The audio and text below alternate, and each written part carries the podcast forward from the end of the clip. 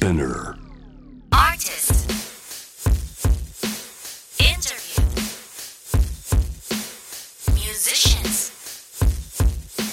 Talk.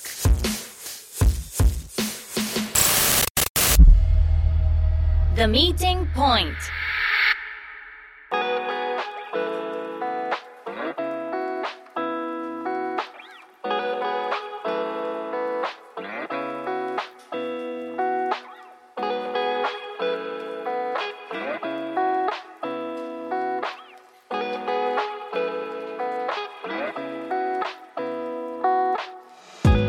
海外アーティストのインタビューをお届けするポッドキャスト The Meeting Point 今回はイギリスのバンド Easy Life から Murray Matravess をお迎えしましたよろしくお願いします So hello it's so great to see you Hello, thanks for having me. It's good to be here.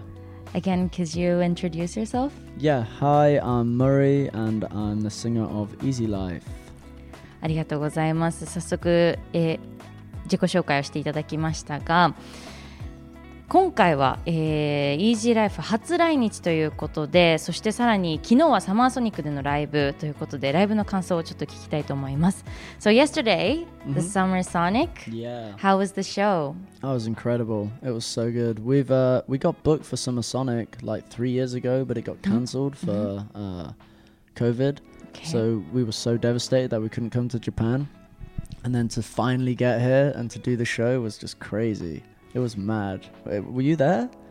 Um, I, I couldn't go yesterday oh so man, it was so good. Summer Sonic is an amazing festival. We had Yeah. such a great time. The audience was incredible. Mhm. Um, we heard from like some friends from England Okay who had toured Japan Mm-hmm. that uh, you know the Japanese uh, audiences can be quite considered and quite Okay. like uh, respectful Mhm. and quiet. You could say. Yes Um, but that just wasn't the case at all. Like it was crazy. Yeah there's lots of people says that too I know. I think it's just like a you know a stereotype Mhm. because you have so much respect in your culture, which Mhm. is just so beautiful. Um, it doesn't really apply to live Mhm. music. Like all the respect out the window at that point. You guys were going crazy. It was good. サマソニーはもともと3年前にあの出場す出演する予定だったんですけれども、まあ、コロナで一旦キャンセルされて、まあ、やっとという気持ちで今回挑んでさらに、まあ、イギリスの他のあの友達からも日本のオーディエンスは結構静かだしっていう話を聞いてたけれどもパフォーマンスしてみたらそうでもなくてみんなにすごく賑やかで楽しく時間を過ごすことができたというお話を伺いました。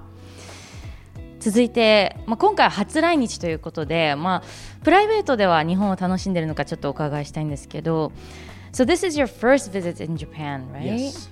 Okay, so are you enjoying yourself in Japan? Oh my god. Japan is the best country in the world. really? Yeah. Well, the best country I've visited for sure. 今まであの行ってきた国の中で一番いいっていうふうにもう日本を激推しされてますけれども Did you go somewhere or eat something?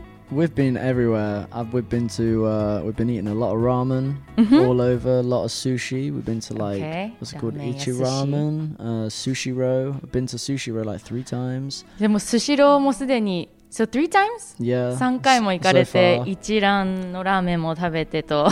um, we've done like, we went to、uh, Golden Gai. Golden ゴールデン街も行って。Um, and then went to Osaka, went to、uh, 大阪にも行って。Uh, Dotonbori? Dotonbori? Yeah. Uh, yeah って、 And we've been getting really drunk. Like, すごく really 酔っ払 drunk. って。 we were out last night till like half five in the morning on a really? Sunday. Yeah. That's like today, right? Yeah, yeah. 今日も朝5時まで飲んだりとかして楽しんでいたということで、 we did kara- karaoke. カラオケも of 楽しまれ course. たということ It's で been。amazing. It's honestly been like the best trip ever.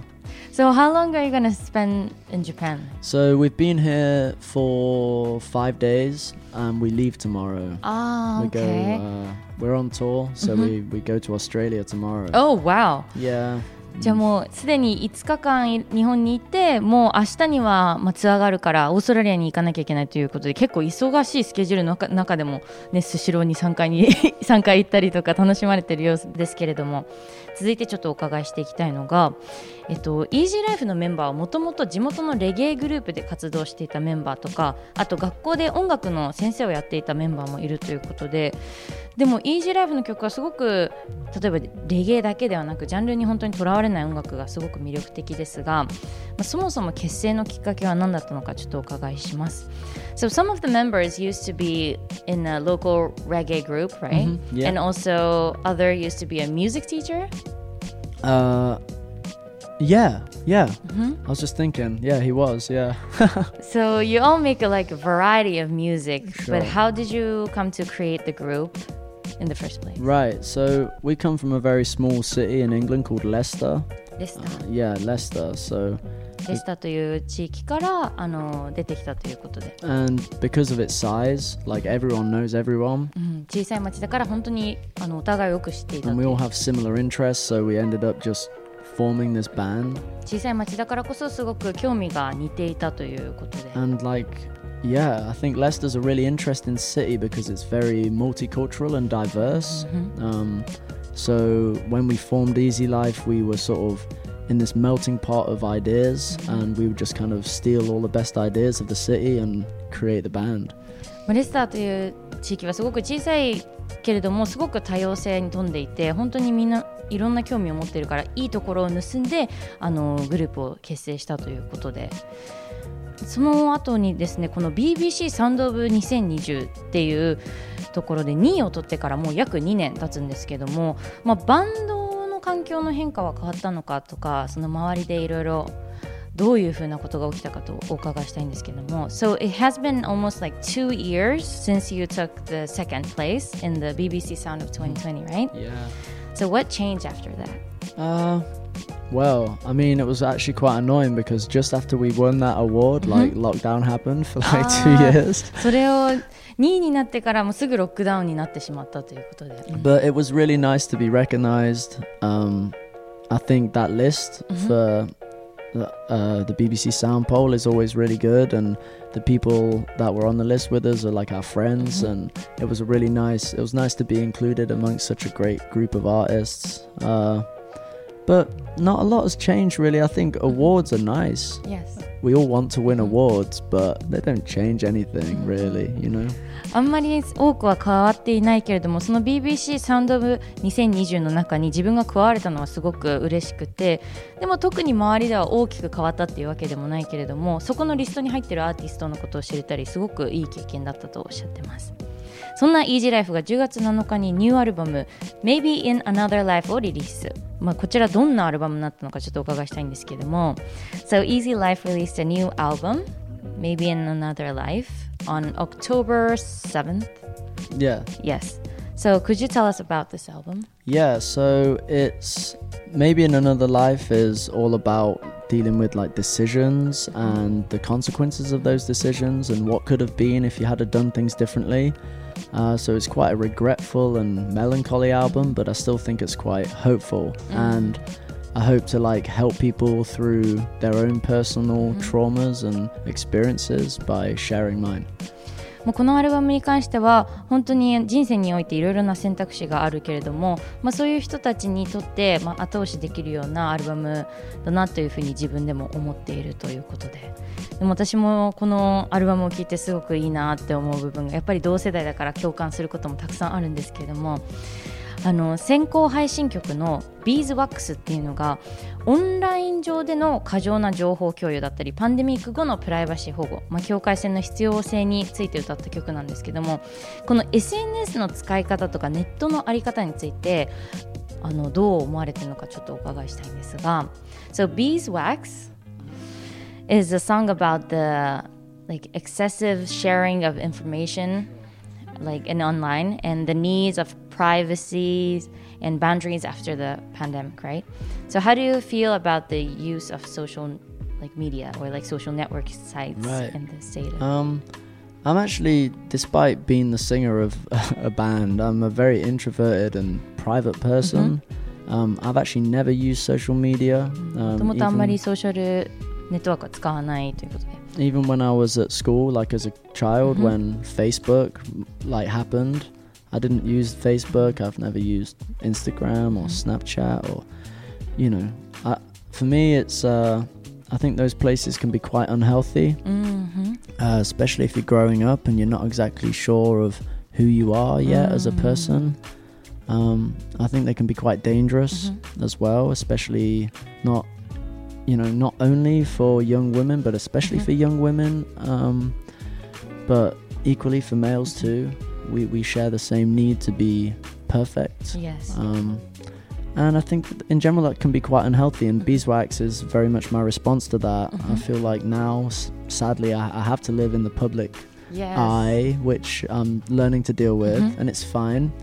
But um, I do think for for young people, it can be it can be quite. Uh, it can produce a lot of anxiety and a lot of um, confusion. うん So もうこの「ビーズワックス」という曲はもともと自分自身があんまり Facebook、Snapchat、Instagram もともと学生の時から使わない、あの主義で、まあ、あんまり心の健康には良くないんじゃないかというふうにおっしゃっていました、まあ、例えば自分ってどういう人間なのかとか完璧じゃなきゃいけないのかっていうプレッシャーに押されている若い女性とか若い男性がたくさんいる中でまあ、自分は今もうこうやって公人としていろんな人の前に出ているから、まあ、使わなければいけないですけれどもでも本当はあんまり心の健康には良くないんじゃないかな危険なんじゃないかなというふうにおっしゃっていたのでそのことについて歌われてる曲でしたけども、まあ、ここでちょっと素朴な質問をさせていただきたいんですが、まあ、これまでリリースしたした曲が全てアルファベットの小文字だったんですけど今回のアルバムは全て大文字になってるんですけどこれは何かの変化があるのかなというふうに思ったんですが So it's a very simple question like all of the songs that you have released so far have had the alphabet in low, lowercase right Yeah. but this album has all, all like a capital letters so Yeah.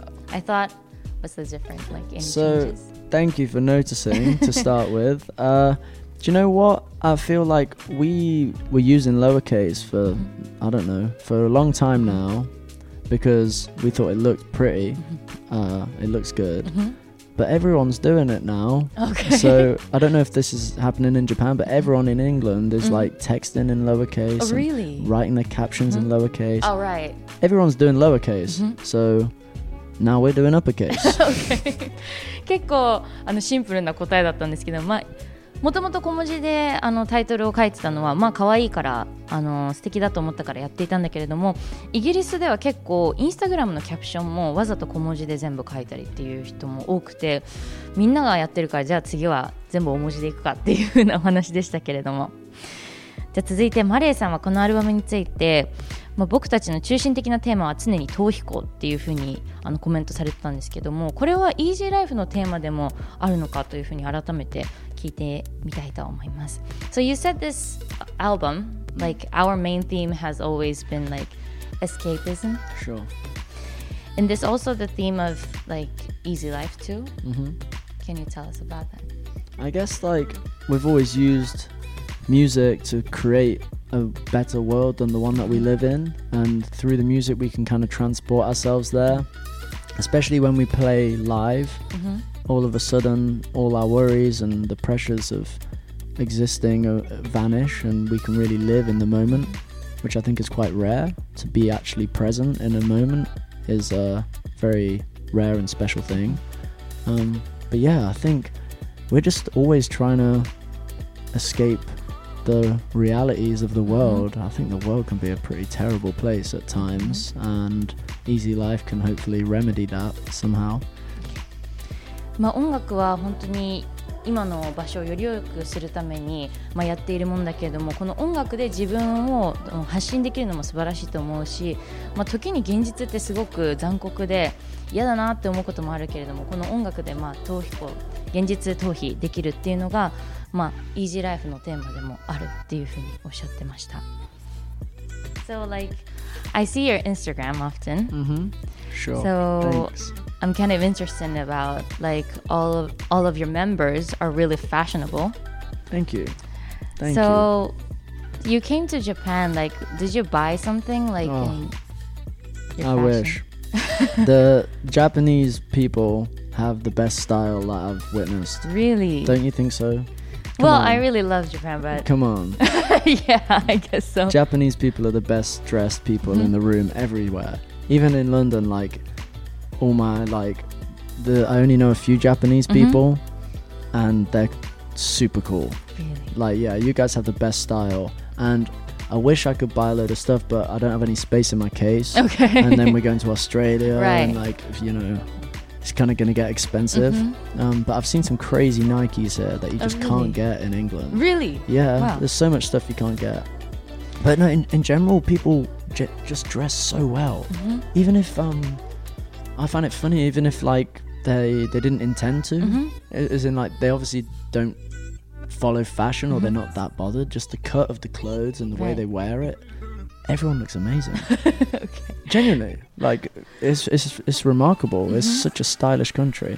すごいまっすぐな瞳で瞳であのマレーさんお答えしてくださったんですけどもまずメンバーの皆さん本当におしゃれですよねっていう話から、まあ、東京のファッションがすごく好きというふうにおっしゃってたんですけどもまああの実際に訪れてみて、まあ、どうだったかどっかお店は行きましたか？ってお伺いしたんですけども今ちょうどツアー中で次はオーストラリアに行ってしまうからすごく荷物も増えちゃうし何か買えれば一番嬉しいんだけれどもでも東京の人たち、まあ、そして日本人のファッションはもう世界一っていう風にあのおっしゃってましたけどもイギリスにいてと日本人の友達も結構おしゃれな子がいるのとあと東京に来てみてイギリスでは買えないナイキの靴があったりとすごくあの目を輝かせてお話しされていましたがそして最後にもうお時間になってしまいましたので日本のファンへのメッセージをお願いしたいんですけども So lastly, could you give us a message to a Japanese fan? Oh wow! Um, I'd just like to say thank you so much for listening to Easy Life. Uh, it's honestly so crazy for us to be able to transport our music this far away from home. Um, and yeah, Japan is the best country ever. Don't change anything; just keep doing it because it's just amazing. Oh. I love Japanese people, the culture, the the cities, the the countryside, the food, the style, everything. It's amazing. Thank you so much for having us. Thank you. もう本当にまずイギリスからも遠く離れた日本の皆さんがまあ聞いて音楽を聴いてくれてありがとうっていう話と本当に来てみてやっぱり素晴らしい国だなってこのままでいてほしいな変わらずにいてほしいなっておっしゃっていたのともうファッションもスタイルもご飯もカルチャーも、まあ、文化もそして、まあ、田舎のところ都会のところも全て好きっていうふうにおっしゃってました。で最後にまた日本のファンを聞いてくれてありがとうございましたとおっしゃってくれましたが本当にマレーさんは日本のこと気に入ったんだなという印象でしたが短い間でしたがインタビューありがとうございました Thank you for coming today Thank you so Thank you much. very Arigato much gozaimasu. Thank you.